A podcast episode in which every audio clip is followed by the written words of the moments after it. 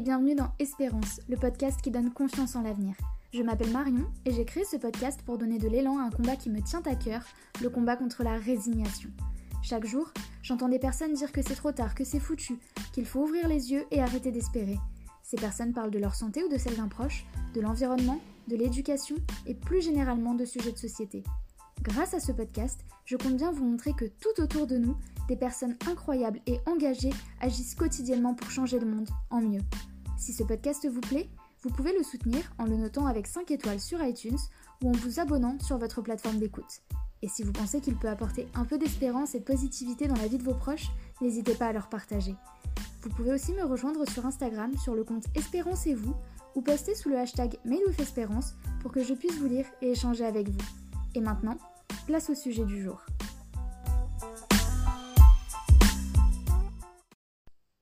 Ne doutez jamais qu'un petit groupe d'individus conscients et engagés puisse changer le monde. On peut retrouver cette citation sur un des posters de la boutique de l'optimisme, le site créé par Catherine Testa. Si vous ne connaissiez pas Catherine en début d'année, vous l'avez très sûrement découverte pendant le confinement, car ses citations et textes ont été extrêmement relayés. Aujourd'hui, j'ai énormément de gratitude de pouvoir vous présenter un épisode avec Catherine sur l'hypersensibilité. Elle nous raconte son parcours, comment elle a vécu, compris, accepté son hypersensibilité et comment aujourd'hui elle peut mettre en avant cette composante de personnalité, comme elle l'appelle, pour vivre pleinement alignée. Cet épisode me tient particulièrement à cœur car je partage énormément de valeurs avec Catherine. J'espère qu'il vous aidera et vous plaira. N'hésitez pas à le partager autour de vous pour libérer la parole sur ce sujet parfois délicat. Vous pouvez retrouver Catherine sur ses différents sites et réseaux sociaux sous le nom de Catherine Testa ou l'optimisme. Tous les liens, ainsi que ceux permettant d'acheter ses livres, sont disponibles dans la description du podcast. Je vous souhaite une très belle écoute.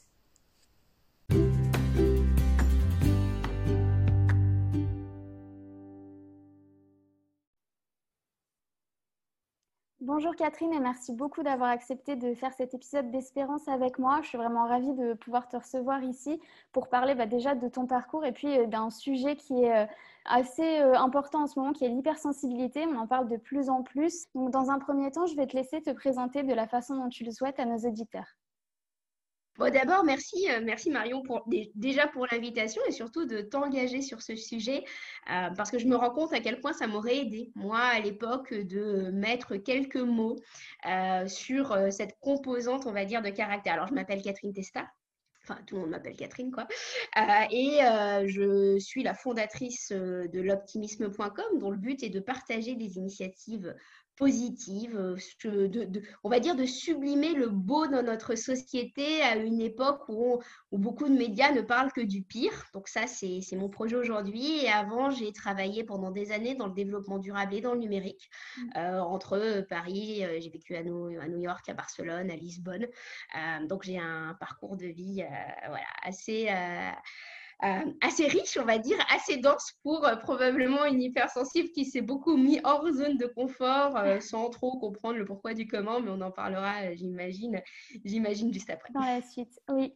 Alors déjà, est-ce que tu peux expliquer, ben, pas une définition médicale, mais qu'est-ce que c'est en fait d'être hypersensible au quotidien? C'est quoi vraiment qui, qui change par rapport à quelqu'un qui ne le serait pas?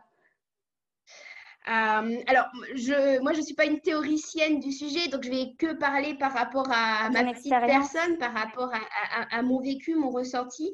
Euh, pour moi, c'est euh, avoir les émotions qui viennent sans cesse, sans forcément les souhaiter. C'est-à-dire que au quotidien, comment, comment ça m'impacte? Ça m'impacte par le ressenti immédiat de la personne en face de moi. Donc, c'est-à-dire que, tu vois, dans mon équipe, j'ai des gens qui sont synesthésiques, qui voient les gens en couleur, par exemple. Alors, moi, j'ai pas ça, mais euh, je vais sentir ou pas la personne en face de moi. Dans un environnement bruyant, ça va être hyper compliqué. Je vais avoir beaucoup de tout ce qui est euh, hyper, tu sais, de l'IA. Donc, euh, j'entends trop aussi par rapport à, j'ai l'hyper audition. Je sais pas mm. si c'est comme ça que ça se dit. tout ce qui est hyper esthésie, je crois que c'est le, bon mot. Alors, faudrait, voilà, faudrait, faudrait le vérifier. très curieusement, j'ai de plus en plus euh, sur le corps, c'est-à-dire que de temps en temps, des gens vont me parler, je vais avoir les poils qui se hérissent ou pas, et je, je ça, tu vois, je je l'ai pas encore apprivoisé. Donc ça, c'est des émotions qui viennent, qui sont manifestes en fait par rapport à nos cinq sens, j'ai envie de, envie de te dire.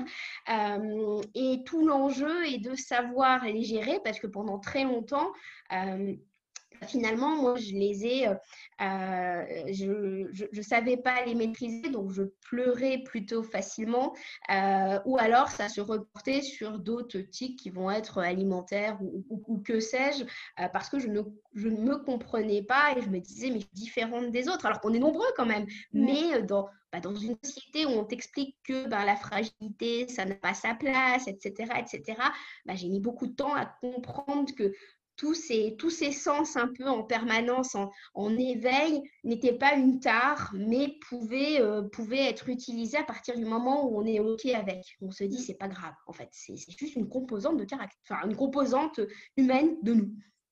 C'est vrai que c'est souvent ce qu'on entend, euh, oh là là, tu es trop sensible, tu pleures pour rien, etc. C'est quelque chose qui revient très souvent euh, quand on est hypersensible, mm. alors que ben, c'est exactement ce que tu dis, c'est qu'on ressent tout en fait plus fort finalement, ou alors avec des, vraiment voilà avec les cinq sens donc ça peut être quelqu'un qui va vraiment le ressentir effectivement sur la peau ou euh, au niveau du visuel etc mm. donc c'est forcément un petit peu euh, plus dur à vivre est-ce que toi as eu des ça t'a donné des obstacles dans ta vie ou des moments où cette hypersensibilité tu t'es dit oh là là mais moi euh, je veux pas être comme ça ça m'empêche en fait d'aller là où je veux?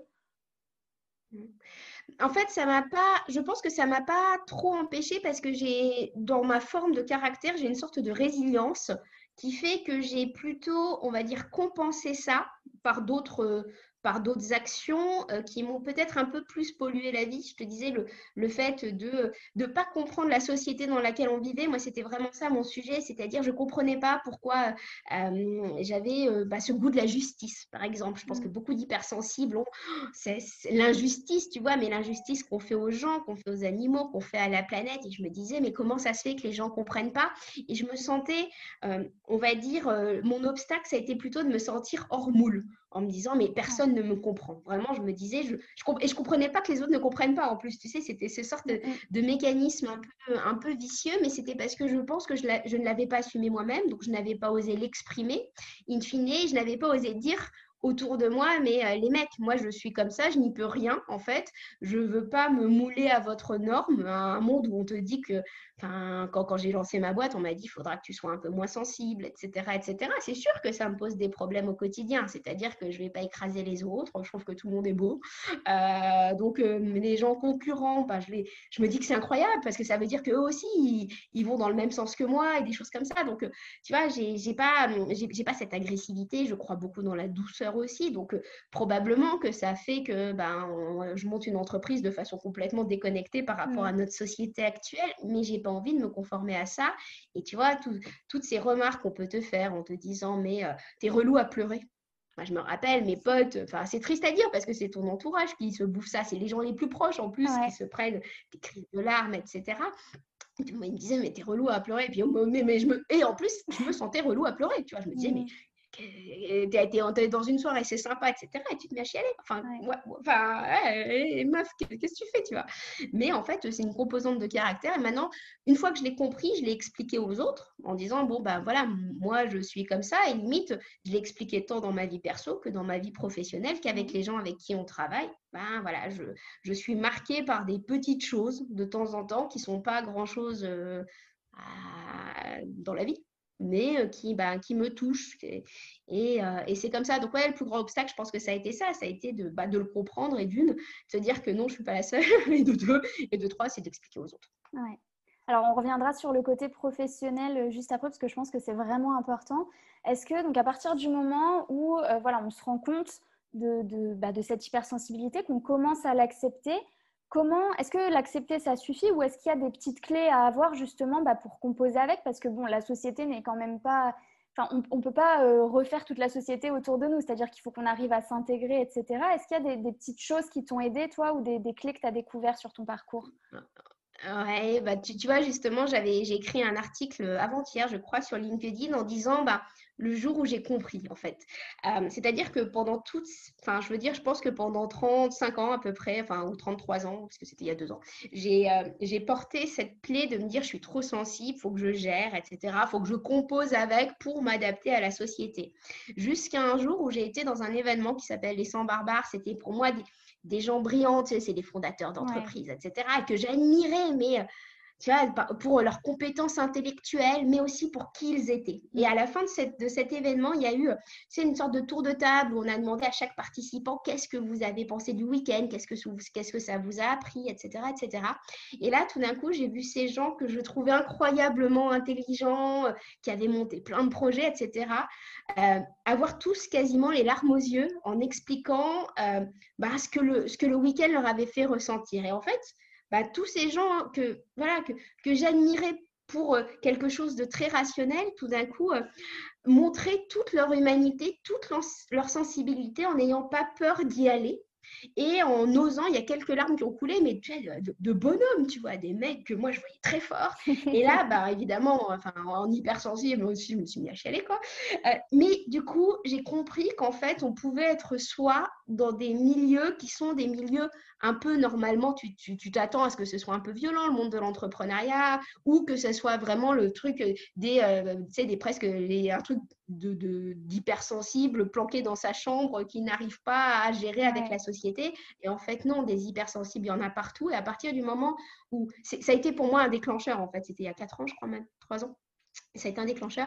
Et à ce, ce moment-là, en fait, je me suis dit, oh là là, en fait, il y a des milieux dans lesquels on peut oser être soi, montrer sa vulnérabilité, sa sensibilité.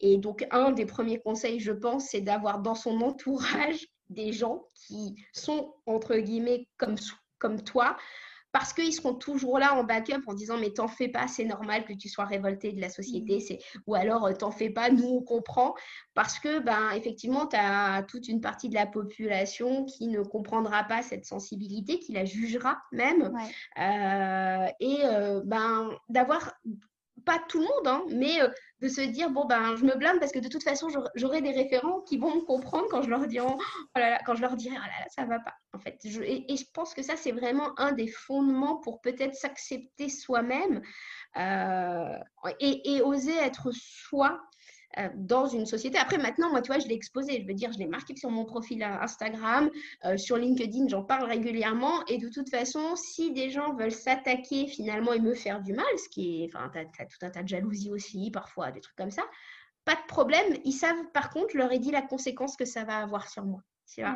Et, oser le dire, ben, à la limite, ça permet aux autres de comprendre que c'est pas une tare, que c'est pas, c'est ni une tare ni, enfin, c'est pas une qualité, c'est pas un défaut, c'est une mmh. composition et on est tous différents en fait. C'est juste que c'est une composition de caractère qu'on a peut-être oublié. Ouais. C'est hyper important aussi de rappeler ça, que c'est ni un défaut ni une qualité, c'est juste qu'on est comme ça. Et du coup, les deux clés que je retiens dans ce que tu viens de nous dire, bah, c'est d'une part la vulnérabilité. Et ça, c'est quelque chose aussi, on en entend de plus en plus parler. Il y avait notamment, je ne sais pas s'il y a encore, mais il y avait un, très beau sujet sur Netflix euh, là-dessus, sur le fait que ben, le ah courage, en fait, c'est d'être vulnérable. Et euh, enfin, c'était ça, je crois d'ailleurs, le titre effectivement, d'être authentique, d'être vulnérable comme ça, de se montrer tel qu'on est, ben, une fois qu'on a enlevé tous ces masques et qu'on assume, ben, comme tu dis, les gens, ils peuvent venir, mais ils savent à quoi s'attendre. Et la deuxième clé que je retiens, ben, c'est l'entourage forcément, de s'entourer de personnes effectivement un peu ressources, soit qui comprennent, soit qui sont comme nous, mais euh, en tout cas, effectivement, euh, ça me paraît être une clé très, très importante. Et, tu vois, euh, la majorité des hypersensibles que j'ai rencontrés, je les ai rencontrés sur Internet. Euh, du bouche à, enfin, tu sais, du, des gens qui se sont mis à commenter des posts, euh, et, tu vois, comme notre rencontre, mmh. euh, tu vois, avec toi Marion. Mais bah, les barbares, je les ai rencontrés un jour sur Internet. Du coup, on se dit souvent, tu vois, les réseaux sociaux, c'est quelque chose d'affreux, d'anxiogène. Moi, j'ai parmi mes meilleurs potes aujourd'hui, c'est des gens qui, il y a quatre ans, n'existaient pas dans mon périmètre proches qui sont devenus mais des soutiens, mais genre inconditionnels aujourd'hui, sans je pense que j'arriverais pas à avancer aussi bien. Et donc c'est pour ça aussi se rendre compte que euh, de temps en temps il faut se créer son petit groupe parce que souvent on se sent seul aussi. Moi par exemple, enfin dans, dans, mon périmètre de d'amis que j'ai encore, hein, parce que j'ai pas Je n'ai pas bazardé toute mon ancienne vie, en fait, euh, d'amis, familiales, etc., etc. Tu as plein de gens qui, qui, qui, comprendront jamais et qui l'entendront jamais. Et c'est pas grave. C'est normal, ils le vivent pas à l'intérieur. Mm, mm. Donc, euh, c'est pour ça aussi, pour tous ceux qui, qui, écoutent le podcast et qui se disent ah, Moi, je me sens un peu seule parce que j'ai pas ces, ces, personnes ressources.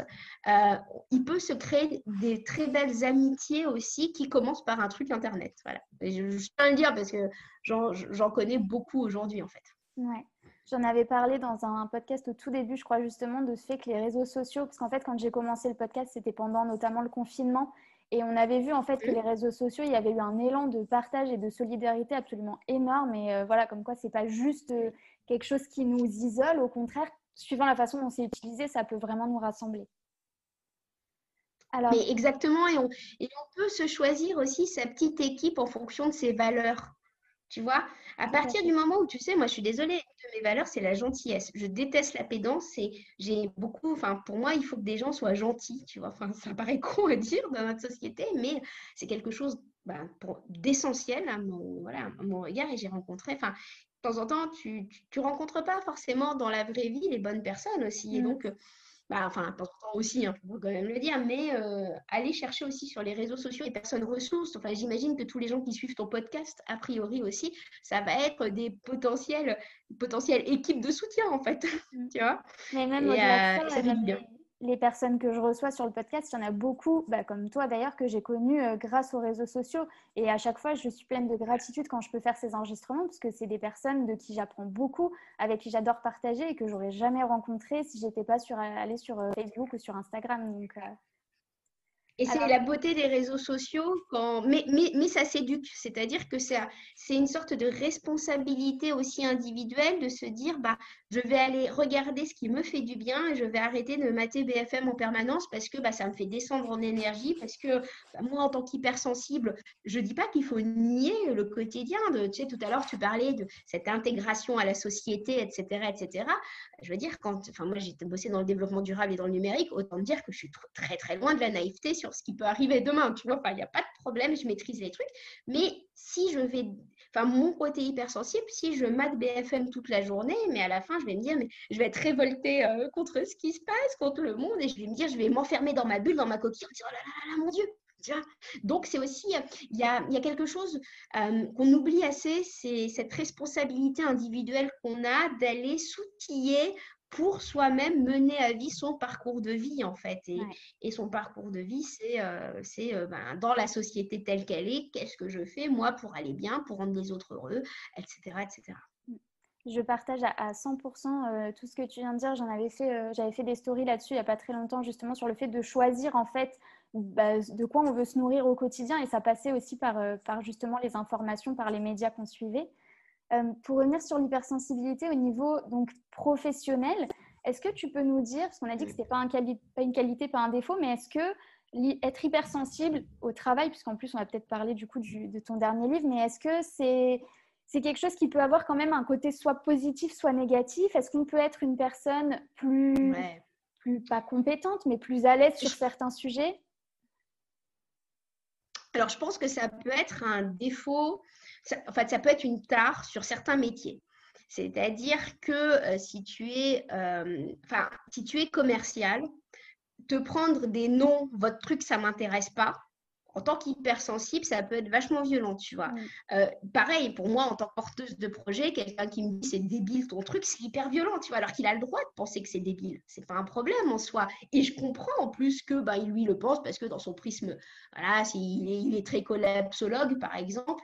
Euh, et puis moi, tous mes copains sont collapsos, donc euh, je sais très bien, enfin, alors pour ceux qui écoutent, la collapsologie, c'est la théorie de l'effondrement. Voilà, c'est que globalement, il n'y a rien qui va, tout va disjoncter. Ce que j'entends, parce que bah, voilà, moi, je suis formée là-dedans donc évidemment, mais euh, je crois dans, un truc positif. Donc, de fait, ça peut être très violent d'avoir, euh, bah, sur certains jobs, d'avoir, de se confronter au nom, de se confronter, euh, par exemple, moi, j'ai un, je suis angoissée des grands événements. Parce que c'est trop, d'énergie, c'est trop de, comment ça s'appelle, de, euh, gens, de bruit, etc., etc. Pourtant, j'en fais. Par contre, ça me, demande d'aller surpasser quelque chose qui n'est pas naturel. C'est-à-dire que, en tant qu'auteur, presque, j'ai envie de te dire, ma meilleure zone de confort, tu, tu, me poses quelque part avec un ordinateur et à réfléchir, à écrire, je suis la plus heureuse du monde, en fait. Hein. Faut, voilà, faut, faut être clair. Donc, le confinement, bah, finalement, pour moi, je l'ai je l'ai vécu euh, presque joyeusement en me disant ah j'ai plus de prétexte à trouver pour ne pas sortir, etc., etc. Donc c'est et pourtant, bah, je suis à la tête d'une entreprise, donc j'ai des salariés à nourrir.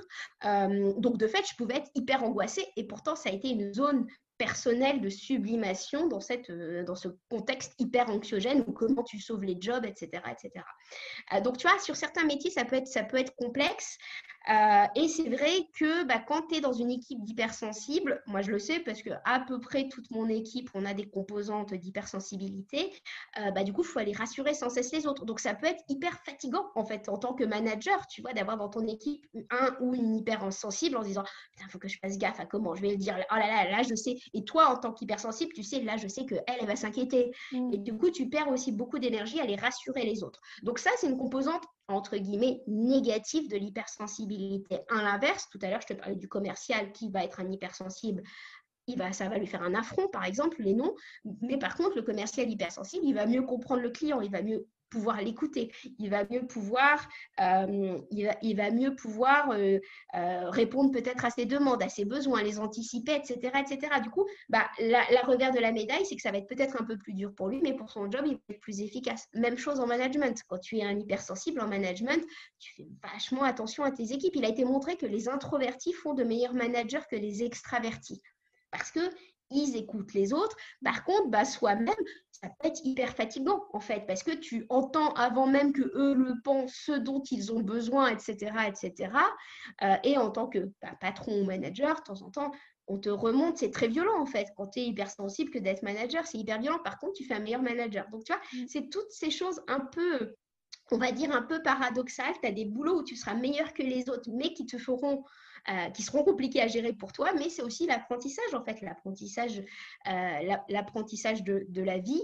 Et par contre, c'est vrai, de temps en temps, je me dis, putain, ça serait moins chiant si on était euh, moins sensible, en fait. Parce que bah, quand tu es sensible, tu fais même attention à ce que ton client soit content.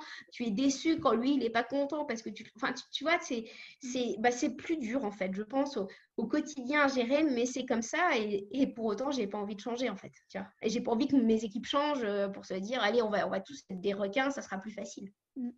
L'implication émotionnelle est plus forte. Donc déjà que dans notre société actuelle, les émotions, sont quand même un sujet compliqué. Alors en plus, quand elles sont aussi fortes, forcément, ça rend, euh, notamment dans le milieu professionnel, les choses un petit peu plus, euh, parfois un petit peu plus difficiles. Mm.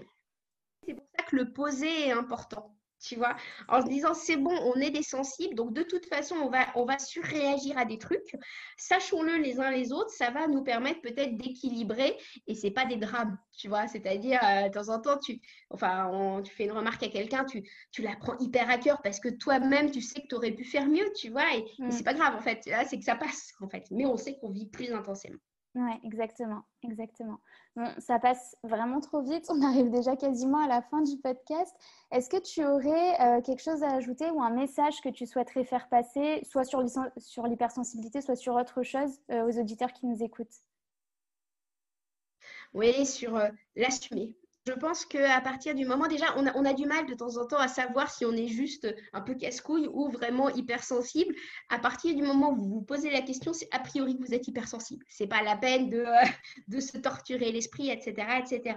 Et le dire aux autres. Je crois que c'est vraiment le, plus grand message qu'on a en disant, bah voilà, c'est je suis comme ça, c'est pas... Euh, et tu peux me tu peux me faire autant travailler sur le sujet qu'il n'est possible, je ne changerai pas parce que c'est partie intégrante de qui je suis en fait. Et plus je vais essayer de m'adapter, plus je vais perdre moi-même qui je suis et moins ça va aller au final.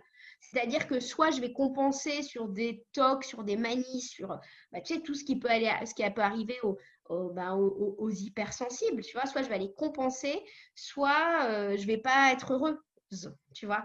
Donc, euh, ça ne sert à rien d'essayer d'aller le contrer, il faut plutôt l'expliquer en disant, bon, bah, c'est comme ça. Moi, à un moment donné, je me rappelle, mais c'était il y a, il y a 12-13 ans avant que je comprenne en fait ce que c'était que l'hypersensibilité. J'avais dit à mon colloque à l'époque, franchement, si tu vois que je commence à, tu vois, à tourner en rond, à tourner en boucle électrice, tu m'envoies courir. Tu m'envoies au sport. tu, vois, non, mais pour te dire à quel point finalement, intuitivement, j'avais compris que je pouvais tourner en rond, tu vois, sur des, sur des trucs, et je lui avais dit, tu m'envoies faire autre chose. c'était marrant. C'était, je pense, tu vois, les, prémices de comment j'arrive à contrer, en fait, cette sorte d'hypersensibilité qui peut être chiante pour les autres aussi. C'est ça aussi qu'il faut oser dire. C'est qu'on peut paraître, euh, ben, mais tu sais, ce que je te disais tout à l'heure, les potes qui te disent que tu es relou, et, et, ils ont raison en soi, parce que le reste de l'humanité ne fonctionne pas de la même façon. Donc, euh, ouais, c'est compliqué de gérer quelqu'un qui de temps en temps est triste, qui pleure, qui mange les émotions, etc. etc. Mm. Mais euh, une fois qu'on l'a dit, ben, on, devient, on devient ce qu'on a, on assume. Et je pense que c'est le, le, plus grand message que je pourrais dire à, tous, c'est d'oser le dire et, d'oser l'expliquer. Limite, filer deux, trois articles. Moi, je sais que j'avais fait pour ça. Je l'avais fait pour tout ce qui était euh, thématique des zèbres, tu sais. Ouais. Cette d'apprendre en permanence des nouvelles choses. Je disais aux gens, mais moi, effectivement, j'ai la curiosité, la pensée systémique. Et en fait, à chaque fois, j'envoyais un article en disant, bah, tu vois, c'est ça. Comme ça, ça me permettait de cautionner. Donc, euh, tu vois, si tu as, si as des articles en plus des podcasts, etc., etc., ça permet aux gens de dire, regarde, c'est une composante de caractère, c'est pas que moi. C'est ça. Est-ce que, parce que je pense qu'il y a des gens qui vont t'écouter, qui vont être un petit peu, oh là là, mais moi, si j'envoie ça, j'ai un peu peur de ce qu'on va dire. Est-ce que toi, dans ton expérience, tu as eu ne serait-ce qu'une seule fois où tu as envoyé ce genre d'information et tu as eu un retour négatif de la part de la personne à qui tu l'as envoyé? Oui, alors ce n'était pas un article que j'avais envoyé, c'était une conversation que j'avais eue avec un très bon ami. Euh, bah justement, un soir où, où j'étais fatiguée, c'était à la fin de la rédaction de mon premier livre la première sortie que je fais, tu vois, après presque deux mois d'enfermement, plein de conférences, mais vraiment, j'étais épuisée, en fait, moralement parlant, et je vois deux copains qui sont des amis de 10 ans, tu vois, et, euh, et là, je m'effondre en pleurs, tu vois, alors que c'était ma première soirée un peu délivrée de toute cette pression. Mm. Et, euh, et, du coup, là, j'explique à ces deux amis, je leur dis, bah voilà, c'est une composante de caractère, je suis comme ça, et sur les deux, il y en a un qui n'a pas du tout compris. Et du coup, on est moins proche aujourd'hui, parce que je ne veux pas m'adapter en fait à euh, bah oui, si je suis fatiguée, que je pleure, ça sera comme ça. Je ne veux pas me sentir jugée. Donc, euh, ben, qu'est-ce qui se passe? C'est que pour ceux qui ne comprennent pas, ils n'ont pas moins de valeur à mes yeux, en fait. Hein. Ils sont, ça reste des amis. Par contre, je sais que c'est plus des interlocuteurs sur le sujet. On a peut-être pris aussi un peu de distance mais quelqu'un qui ne te comprend pas là-dessus, c'est aussi quelqu'un qui n'a peut-être rien à faire dans ton périmètre le plus proche. C'est mm. assez difficile à dire parce que de temps en temps, c'est avec des gens de la famille, tu vois, de temps en temps, c'est avec d'autres personnes. Mais euh, quelqu'un qui t'aime, de toute façon, il t'aimera pour qui tu es, en fait, et pas pour ton adaptation à qui il, est lui. Mm. Euh, donc, euh, ça peut être violent disons-le, ça peut être violent, mais c'est un, parcours vers un peu plus soi-même. Et c'est pour ça que je disais que avoir cette troupe de gens qui peuvent t'aider, tu vois, que ce soit euh, au sein de ta communauté, des gens qui écoutent le podcast, ou que ce soit dans un, deux référents hypersensibles dans le coin, ça permettra de te dire, bah ouais, moi aussi, je l'ai vécu, c'est pas cool. ça remet en cause des fondements d'amitié aussi, donc c'est pas facile à vivre, mais ben, c'est aussi ce qui te permet, toi, d'exprimer ton essence et qui tu es et sans, sans, devoir la pervertir en fait. Et, et ça, c'est quand même, je pense, suffisamment plus important que euh, sauvegarder une amitié, en plus, les, amitiés, ça va, ça vient, tu vois. C'est possible que tu mettes un peu de distance pendant. enfin, voilà, tu as été très proche pendant 10 ans, tu mets un peu de distance pendant 10 ans et tu seras peut-être plus proche dans, dans 10 ans. Il y a aussi cette, cette notion du temps. Souvent, on se dit, oh là là, à court terme, ça va, ça va faire ça. Bah ouais, à court terme, ça va peut-être être difficile, mais la vie, c'est une expérience et à long terme, ça te sera peut-être bénéfique que d'avoir réussi à faire ça. Mm. Euh, du coup, ne, ne pas s'arrêter à l'instant T, à cette souffrance qu'on peut avoir à un instant T, parce que dans dix ans, tu as des gens qui vont revenir en disant ah, Je comprenais ce que tu m'as dit parce que, etc. etc. Et, et c'est des processus d'intégration qui, à court terme, ils peuvent se dire, ah, putain, elle se trouve, euh, elle se trouve un, prétexte d'être chiante. c'est, ouais, ouais, je vois. C'est dit assez violemment, mais ça va aussi dépendre du parcours que la personne a fait en face, parce que plus on fait du parcours sur soi, enfin, tout, tout ce qui est euh, parcours euh, de vie, de développement, tu vois, et des choses comme ça, plus on va se comprendre soi-même, plus on va être tolérant à qui est l'autre. Ouais. Tu vois, et du coup, c'est Oser le faire, c'est peut-être aussi ben, se prendre une claque à court terme, mais se dire, euh, ça servira peut-être à l'autre qui va réfléchir à, sa propre sensibilité, etc. Et tu as beaucoup de gens qui sont hypersensibles, qu'on a muselés, en fait, et qui mmh. ne s'autorisent même pas leur sensibilité, et du coup, qui ont des, qui, tombent dans des sortes de, de, de désalignement, tu vois. À un moment donné, moi, je le disais, quand j'étais à New York, j'avais l'impression d'être à côté de mes pompes.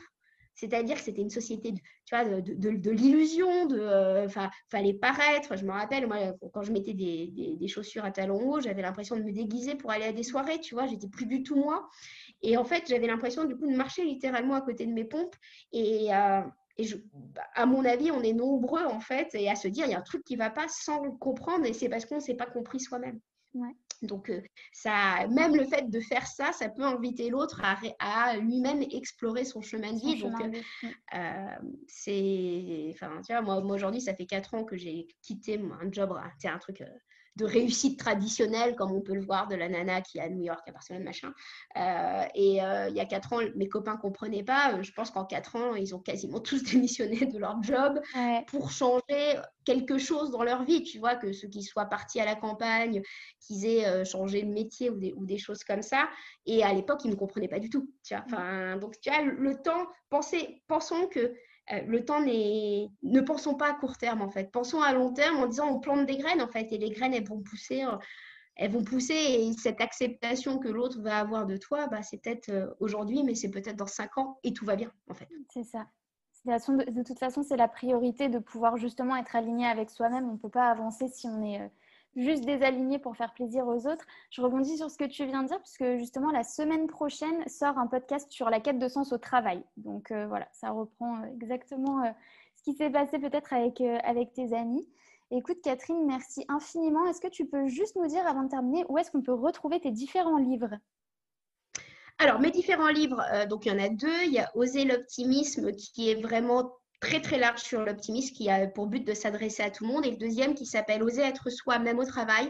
C'est plutôt dans le deuxième qu'on va vraiment un peu travailler cette, cette toile de fond de la vulnérabilité. Donc, on le trouve à la FNAC, euh, dans toutes les librairies ou sur notre site qui est l'optimisme.shop. Et en moi, on peut me retrouver. Donc, il y a enfin catherinetesta.com ou l'optimisme.com, etc. etc.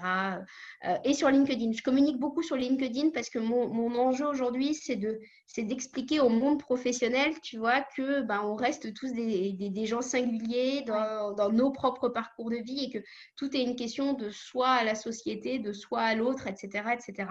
Et de fait, euh, ben, tout, tout, tout, tout, est lié. Donc, je communique beaucoup, beaucoup, beaucoup sur LinkedIn pour essayer de faire passer des messages qui nous enfin qu'on voyait pas avant euh, sur ce sujet-là. Sur ce sujet, ouais. Euh, de toute façon, vous retrouvez tous les liens dans la description du podcast comme d'habitude, que ce soit les réseaux sociaux, les sites internet, LinkedIn, etc.